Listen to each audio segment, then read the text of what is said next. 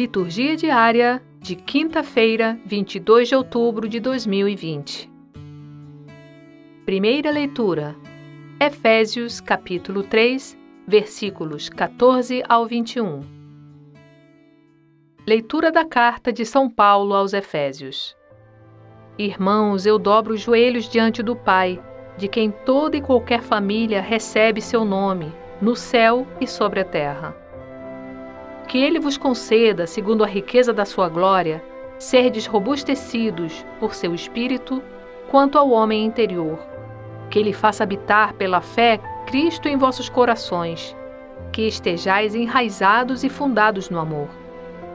Tereis assim a capacidade de compreender, com todos os santos, qual a largura, o comprimento, a altura, a profundidade, e de conhecer o amor de Cristo, que ultrapassa todo conhecimento, a fim de que sejais cumulados até receber toda a plenitude de Deus.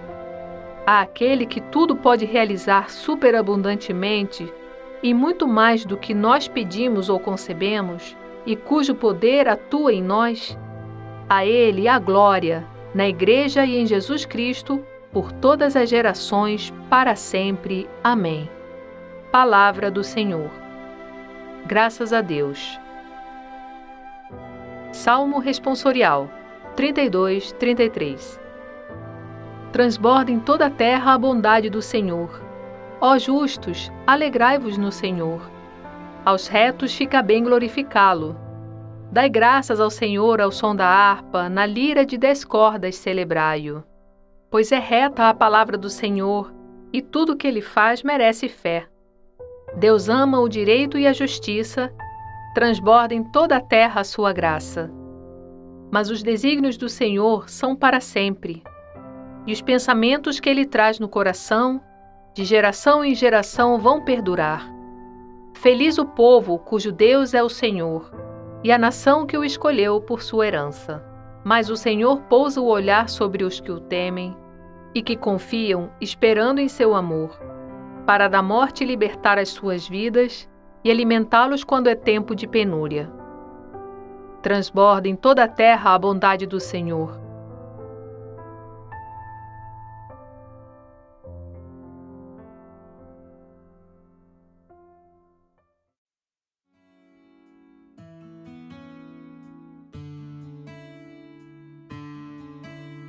Evangelho do dia 22 de outubro de 2020.